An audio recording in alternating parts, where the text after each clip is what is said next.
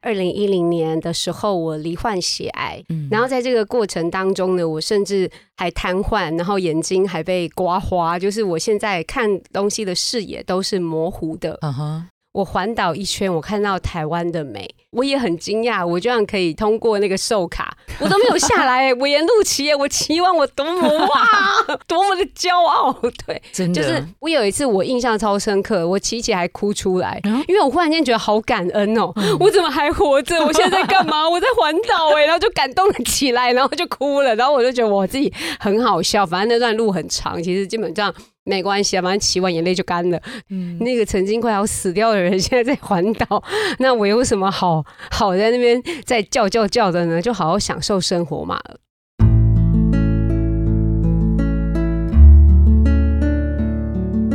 植牙诊所，帮你一生都精彩，从新鲜到退休。Hello，大家好，我是主持人 Pola。你是民生消费产业的工作者吗？在过去曾经，或者是目前正在，或者是你未来即将要投入餐饮业、零售业、批发业、住宿服务业，或者是运动休闲旅游业呢？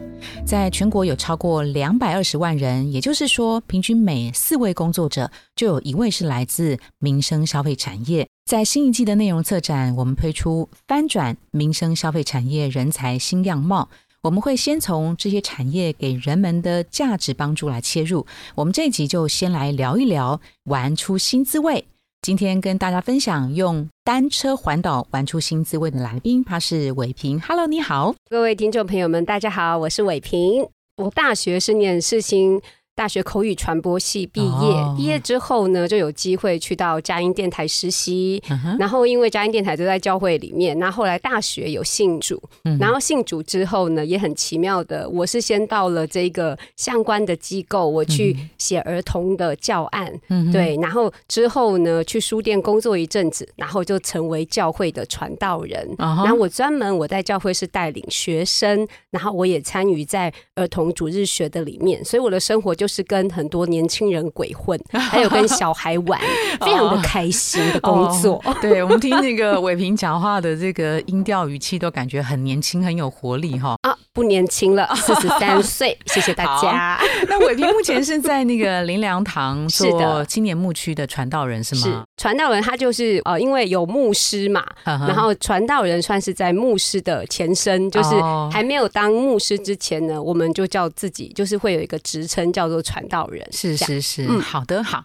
那今天呢，我们邀请这个伟平来跟大家说故事，就是单车环岛，它怎么样玩出新滋味哦？因为在二零二二年的十一月份。那时候我们跟伟平啊第一次见面也认识，我们那时候是在单车环岛的行程，九天八夜的行程，哇塞，九百公里哦，九百公里环岛，对我们非常的挑战，也靠着自己的体力跟毅力完成了这趟单车环岛。特别我想提一下，就是伟平他是用一般车公路车，他没有靠这个 e bike 完成了九百公里的这个挑战哈。那这件事情对你来讲，这个九百公里。啊，可能对于一般呃平常我在运动的人，或者说是他身体状况还不错的人，他。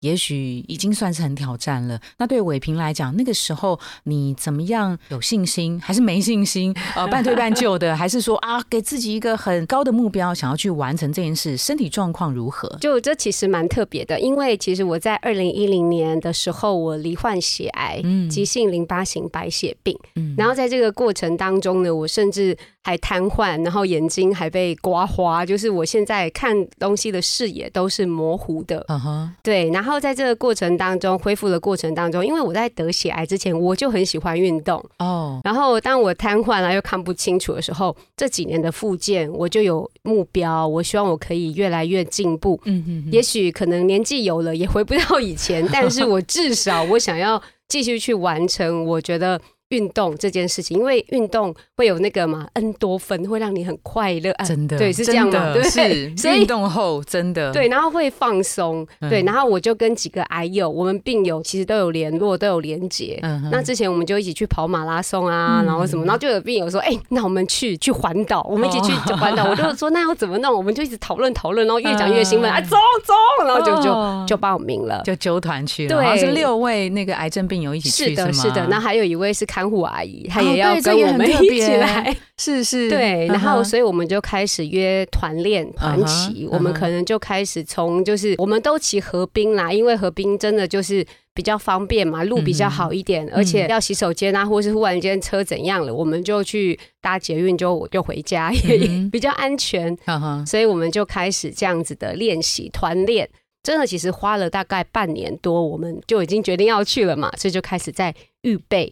那很累怎么办？你万一就不行，不要逞强。我说我当然不敢逞强啊，反正累了就上车，管他的。我的目标就是安全骑完。是，如果我都可以自己骑完，那就是谢天谢地啊。没有的话，没关系啊，就这样，不要受伤就好。OK。那在过程当中啊，你刚刚有提到就是视力方面的一些，可能是化疗的副作用，造成现在永等于是永久性的伤害，对不对？是是。受影响程度到什么程度？那你在骑的时候不会对你造成一些干扰吗？嗯，就像我之前说，在团练的时候，我就开始学习去适应强光，因为我的眼睛适应光的变化很就是很慢，就是可能我。现在大太阳，我进隧道我会什么都看不见，隧道后再出来我更什么都看不见，所以这个光暗我就开始适应我要怎么做，嗯，对，然后所以我就有慢慢的，我觉得是老练，我会照顾我自己，如果我不行，我就会骑很慢，或是我就停下来，嗯哼，然后让自己知道我的眼睛的状况。那在这个九天八夜当中呢，我就是非常小心跟注意，我一定会让我自己戴墨镜，嗯，然后呢，而且我的墨镜还有两个颜色，因为我知道。太暗了，其实我也看不见。然后要中间的颜色对我比较好。是是。对，那下雨天呢，我就有比较透明一点的。我还是要保护我眼睛，不然一直吹风，我觉得我会不舒服。是是。但我发现你很厉害，哎，就是说，当然会照顾好自己的眼睛，在体力方面，其实伟平几乎是没有上保姆车的哦。几乎是在团队当中，而且都还骑在我前面哦。没有，就是一股那种干劲，觉得说加油，我来了，我就要好好完成。但是又要知道自己的状况嘛，然后真的也没有要逞强，累了我就去骑后面聊天，然后如果能冲，我就冲看看。那那个九天八夜，我们是从松山开始嘛，哈，沿着就是西部，然后往南，然后到了屏东，然后花东再回来。对，哪一段的这个路程啊？就是我们先讲怎么不放弃这件事情好了。一定有，你知道那个上坡，光是看到上坡就觉得哇塞，真的觉得应该没办法了。你的体力是不是曾经在某一段？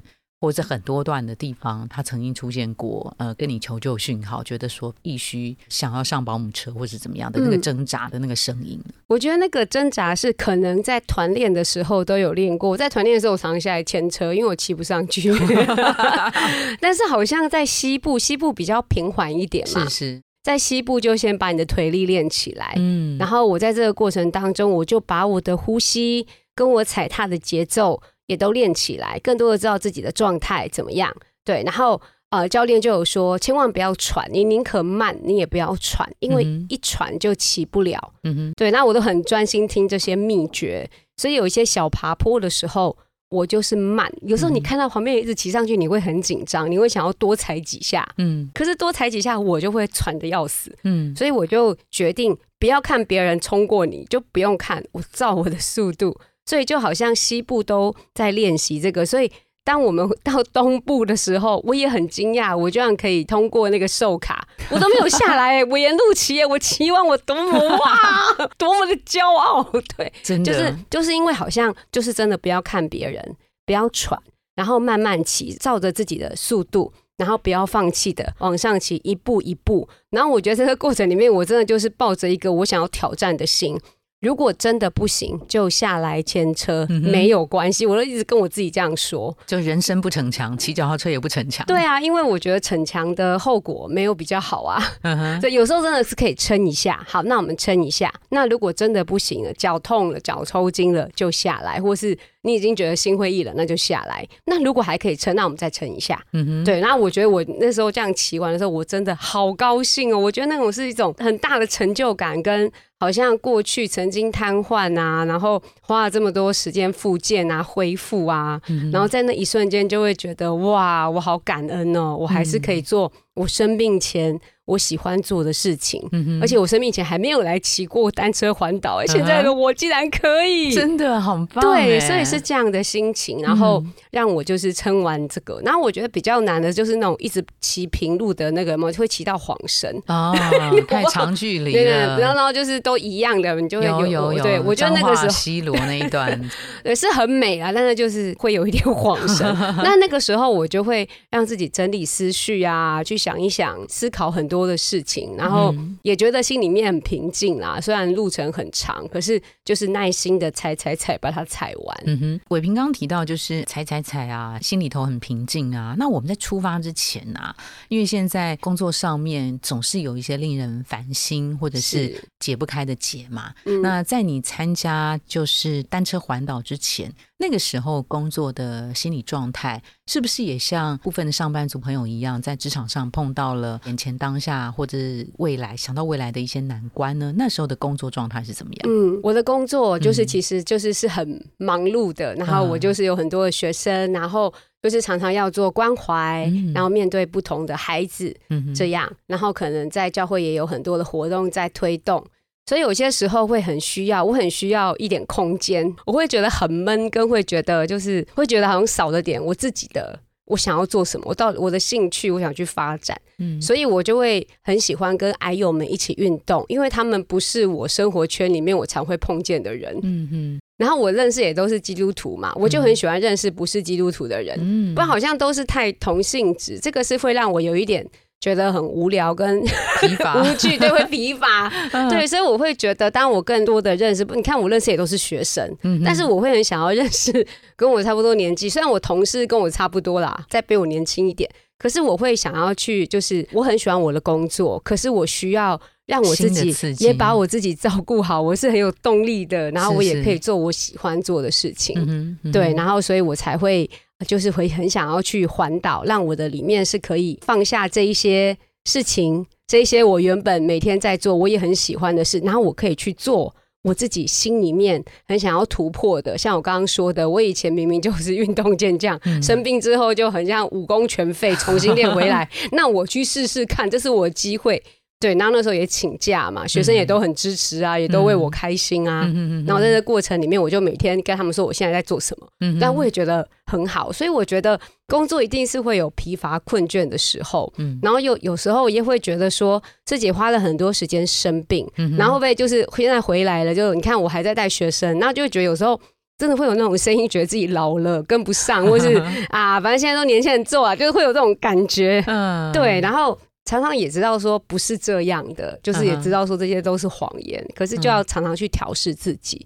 所以我觉得去单车环岛这件事是可以让我不要再去困在那个里面，而是啊，那我就去开另外一扇窗啊，我让我把我自己的状态调整好。是，我觉得对我的工作，对我喜欢的事情，我会更有热情。真的。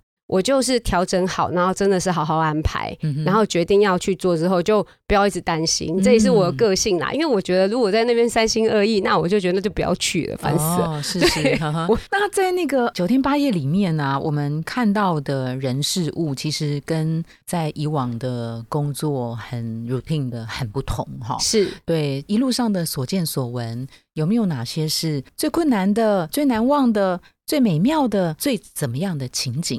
然后我们在现在时间过了大半年之后，请伟平来重述一下，您会最想提哪一个最的所见所闻？印象很深刻，是从西海岸要进入到东海岸，我那个天空完全就天差地远哎，灰的变成蓝的哎，哦，我里面很震惊哎，因为我就想说，原来空气污染这么严重哦，我里面就是这哇。因为差太多了，就是我们其实西海岸的时候，真的天空常常是灰的，我没有看到蓝天啊。但是到东边的话，一路蓝天上来，然后那个交叉点，我真的是觉得哇，很惊惊讶，很惊奇。所以那时候是觉得对于那个大自然的那个景物。环境，对，然后我也会更觉得，就是真的要好好的，因为可能也因为我带学生啊，所以我就会觉得，那我要留什么给他们？对啊，留钱嘛。可是我觉得应该是留给他们一个好的环境。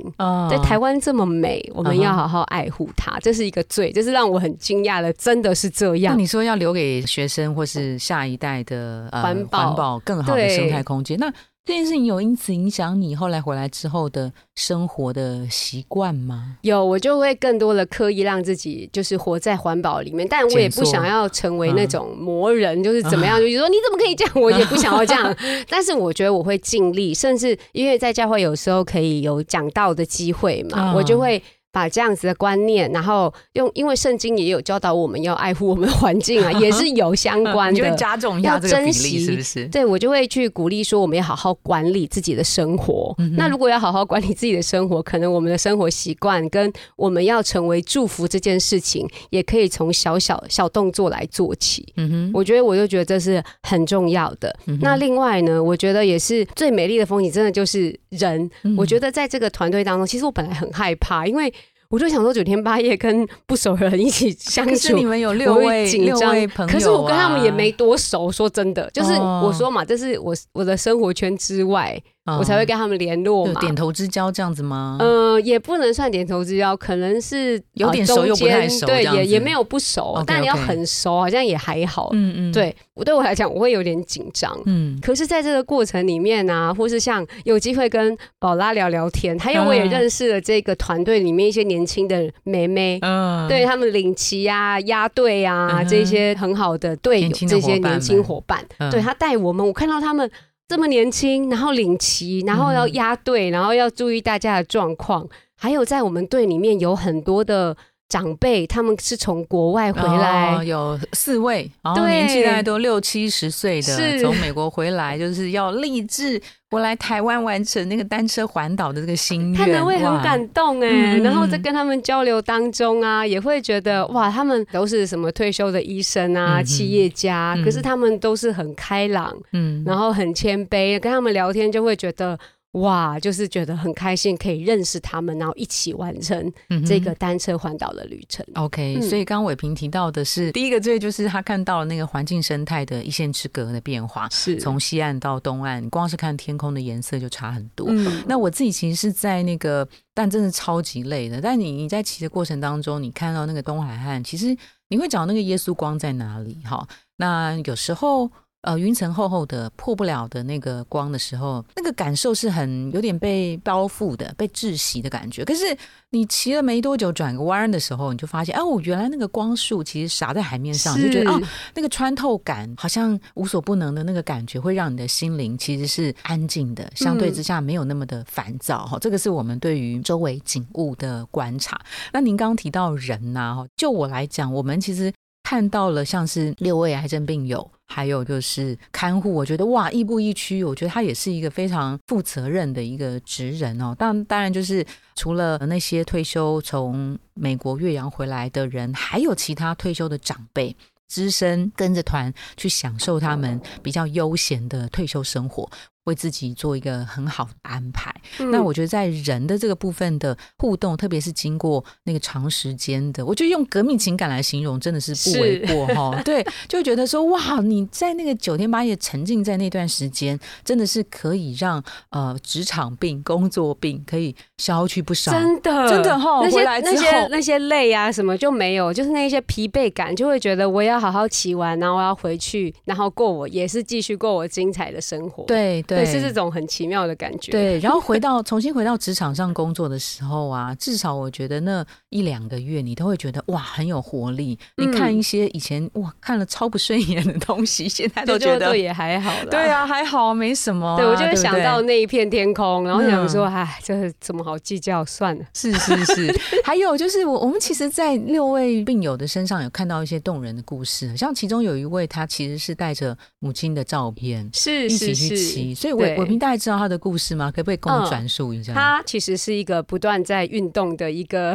一个超厉害，真的是对他超强的。对他那都那时候团练都是他带我们哦，是是，对。然后因为他说他的妈妈生前就很想要完成单车环岛，但是没有。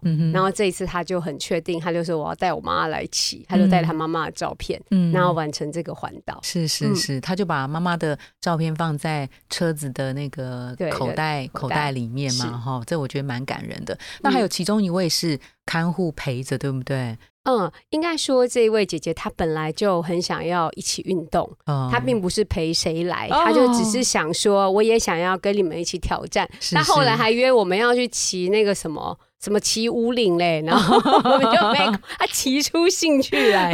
对，可是我觉得她也很付上代价，因为。看护就是你要随时昂着嘛，他那时候就是结束他所有的工作，他就没有接案，因为他要完成这个环岛，回去再说，所以他也是很认真的，就是把他的工作都安排好，对他要放下这个，然后来跟我们一起骑车。OK，那我把时间稍微再倒回啊，就是。我们结束九天八夜的的这个单车环岛苦力啦，我真的觉得心那体力是苦力，心里头是非常的刺激，很爽快哈。在你重新回到教会工作的第一天，那一天的心情啊，跟你还没有去之前有最大的差异是什么？就是很得意啊，骑完了。真的很浅白，就是我骑完了，嗯，你们这些比我年轻的，嗯，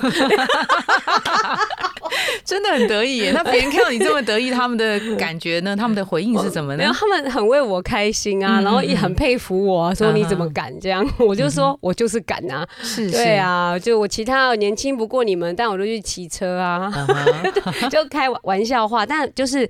我觉得就整个真的就是焕然一新，好像我看我环岛一圈，我看到台湾的美，然后我更多的知道自己生命的意义。走过血癌，然后我更多的知道，我还是可以做我喜欢做的事情。虽然说在身体上或是年纪已经不如以前。但是只要没有放弃，我可以照着我的速度，就是真的是照，其实就是照着自己的速度，哎，其实是，嗯，跟照着自己的节奏，然后继续前进。嗯我觉得这是一个很大的收获。所以当我回到职场的时候。那一天我真的是带着一种很奇妙的，就是之前常有时候做一些事情，或是面对学生的一些状态，我就会觉得怎么都跟以前不一样。然后有这种想法的时候，又会怪自己说啊，是因为你自己没跟上啊，现在学生早就不一样了，什 么之类的。对，然后就是会一直在那种挫折的里面自我对话。那现在我就会说没关系啊，我就是有可能。我在生病的时候，我错失了一些机会，跟这时代接轨。那我现在就继续，我不要放弃，我还是不断的要学习，不要倚老卖老。很多事情我还是可以去突破的，不要停在那里。所以我觉得回来的那个第一天的心情是。哇，我好开心，我可以做我自己喜欢做的工作，嗯，所以千万不要让这个热情消失了，嗯，对，而且我都已经完成了，我都我这样的人，我这样的人完成环岛，哎，我做到了耶，对啊，所以就没有关系，很多事情就会啊，算了啦。我平刚提到照着自己的节奏啊，你在工作上面是怎么样？以以往都是很拼命三郎，就是以速度感为优先吗？应该说，就是我会觉得好像我很多事情我都能够掌握，因为我觉得我很熟练的知道怎么跟学生对话。有有时候就会觉得自己好像没有以前那么敏锐跟快去把这些事情组织好，所以我会一直需要去调整自己。不要就是我有经验没有不好，但是不能够用以前的经验去画现在孩子的状况，我都需要不断的更新。那这一趟回来之后，有没有哪些是你当时没有想到的，在你的生活里面是完全、完全、完全不同的意外的收获有吗？我的意外收获就是，我居然交了很多 朋友，我很高兴。这真的是还蛮感恩的。我本来会很单纯，就我就是挑战我自己，最好就因为我平常就跟很多人连接了。我觉得其实有时候。有点累，我就是想要天天最好都不要讲话，骑我的车就 好。对，可是后来就发现没有啊，这好像来骑车的人都是会很渴望，好像生命有一个什么不一样。我觉得，好像是完成梦想啊，或是来体验，大家都有各自的想法。可是在这个过程里面，好像大家就是好像很多线忽然间就有交叉点。你看我们那天为什么会聊起来？真的，就只是在休息，然后就然后就闲聊。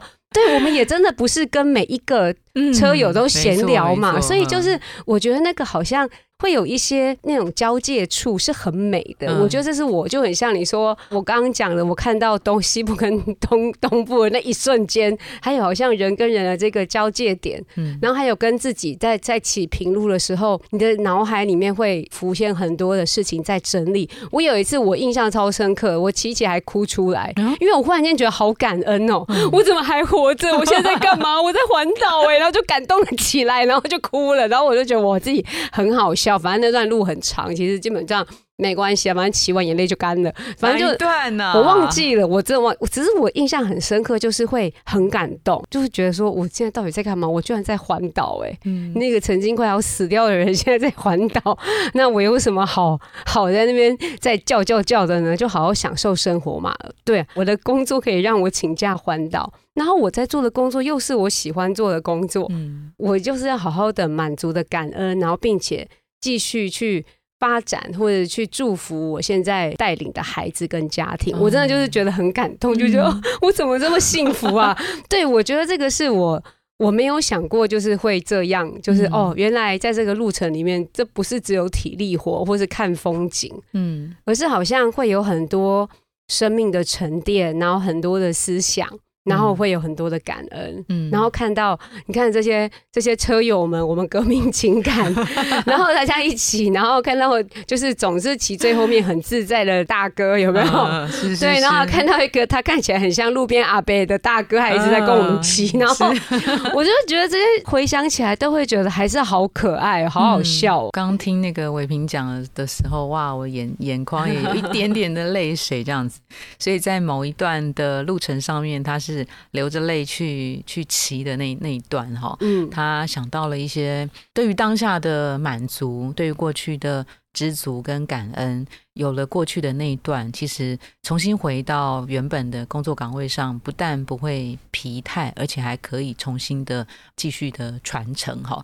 那坦白说，那段时间，因为我们是团体行动啊，其实团体行动有团体行动的可爱之处，因为你并不知道谁会跟你同团，是你并不知道谁会在那个树下开始跟你聊天。我们俩就在那边喝水，就在那边闲聊了一下 哈，然后促成了今天听众朋友们可以来听到。伟平的这个故事哈，我再多问一题啊，因为我们骑车的过程当中有有有上山下海嘛，有平路，就是有有陡坡，有下坡，有平路。你在看到不同路段的时候，心中会特别想什么吗？比如说我们在骑长的公路的时候，我就必须告诉自己维持一定的节奏，然后就是注意周围的安全，然后嗯呃，比如说我们在上坡的时候。我还没看到，我还没开始上坡，我就怕了。但是好像你你又必须要去骑，但是当你骑到三分之一的那个坡度的时候，你其实知道你是骑得过的。还有就是有时候你要开始上坡之前，你必须要开先开始踩，你就要加足那个马力了。对，所以有时候在细细的去隔放你不同的那个路型的时候，其实可以反映在你的生活跟工作当中。那比如说下坡的时候。其实一般人觉得下坡是我在努力爬坡之后最享受的那个时候，最放松的时候。可是有时候放松的时候，反而会让你出一些状况。是，对对对。所以我我不晓得伟平在特别的一些路段的时候，会这么的谨慎，或者是这么的隔放，去告诉自己，嗯，这一段仿佛是我过去生活当中的哪一段，我要。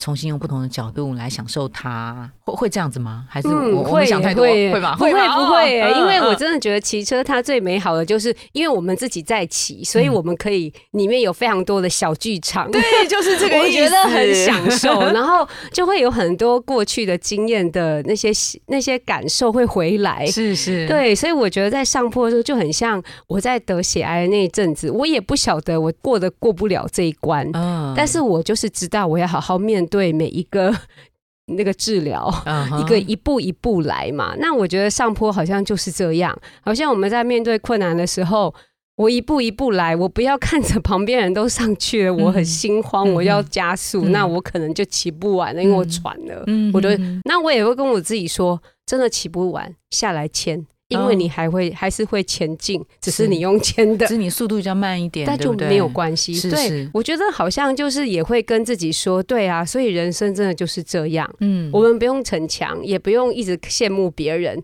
那我就是下来牵车，我还是可以前进，虽然看起来有点糗，但有什么关系？对，你知道，我觉得是这种感觉就没关系啊，就这样。嗯，真的，那个爬坡的时候啊，还有一个 paper，就是林队是跟我们讲，就是九字诀嘛，就叫一直骑，对，一直骑，一直骑，哦，一直踩，一直踩，一直踩，对对对，好。然后我那时候发现说，这个时候你如果眼光看的太前面，你会知道哇，前方的坡永远骑不完的时候，有的时候你就不要贪心的。要看很前面，你可能看到的是你前方稍微偏低一点的这个路况，你就你就不会觉得压力好大，骑不完。嗯，所以很多时候其实是给自己的信心喊话跟心理障碍的排除，对不对？嗯嗯。OK，对，没错。然后在下坡的时候，我也是有一个很深的感触，就是你下坡的时候。如果你就是哦，我现在都很顺，然后得意忘形，可能等一下就喵喵喵，所以就会更多的知道怎么样在这个过程里面随时要按一点刹车。对对，在转弯的时候特别就可能要。注意一点，所以我更多的知道说，我们是可以很很放松、很享受那个下坡的风、下坡的感觉。但我们更要谨慎的是，让我们自己的速度或是我们的轨道也保持在它的一个就是它原本合理的状态内。是你骑太快，你可能偏了；你等下太斜，你会跌倒啊。是是是是，对，或者是你没有抓好车距，你可能会撞到其他人，也造成别人的伤害。嗯。就真的就是人骑车的时候体验，就是感受，想到这些人生哲学，是我会更多的知道，就是无论在什么样的状况之内，我都不要，无论是得意忘形或是妄自菲薄，我们就是怎么样好好的看着我现在当下的情况，然后去知道自己现在要怎么样配合，嗯，对，然后不要去看别人，就是感觉一下自己可以做到哪里。是不是？我觉得是这样，是不是这个单车环岛是不是一个人生的哲学？真的，我觉得是哎。骑完之后，其实会想通跟想开很多的事情。对啊，那好像回来再去回味那个感觉跟感受的时候。很多事情就没那么难了，真的。对啊，就好像都会过得去的哈。对 对啊，你看下坡的时候，你不要得意忘形哦，你得意忘形可能会出事哦哈。然后你跟前车你要保持距离哦，当别人超越过你的时候，你不要看他，你不要给自己太大的心理压力。当前方险阻出现的时候，你也不要想象说哇，这真的是一个多么难的一个弯道，或是多么陡坡。其实你只要看好当下，一直踩，一直踩，真的你会。进入到那个情境，你可以逐一的克服那个陡坡跟一些挑战。对我，我觉得单车对一些车友，不管你是不是专业业余的，我觉得都是一个。很大的一个洗礼跟感受。对，然后像平路就真的就是，我觉得平路真的有够无聊。可是你就会看到你前面有车，后面有车，所以我觉得一起行动是好的，是你不是一个人在拼，是大家一起。嗯，所以你前面有人，后面有人，你就会知道说我要照速度来，不然我大家会等我，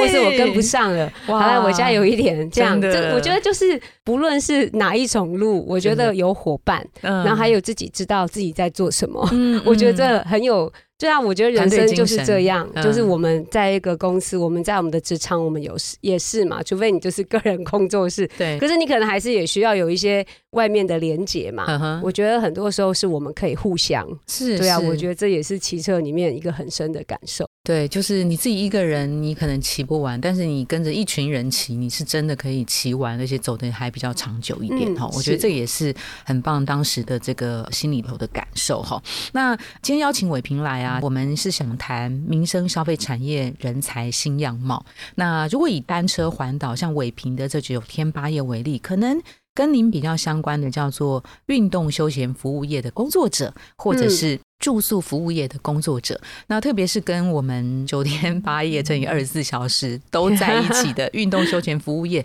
那您在接触到他们这一群人之后，跟接触之前，你对这一群工作者有没有一些前后差异的看法？就说你自己走完这一趟，你发现哦，原来原来我看他们，我过去是这样看，我现在其实对他们看法是不一样的。嗯嗯哼，呃，我本来会想说，做这个产业可能就是。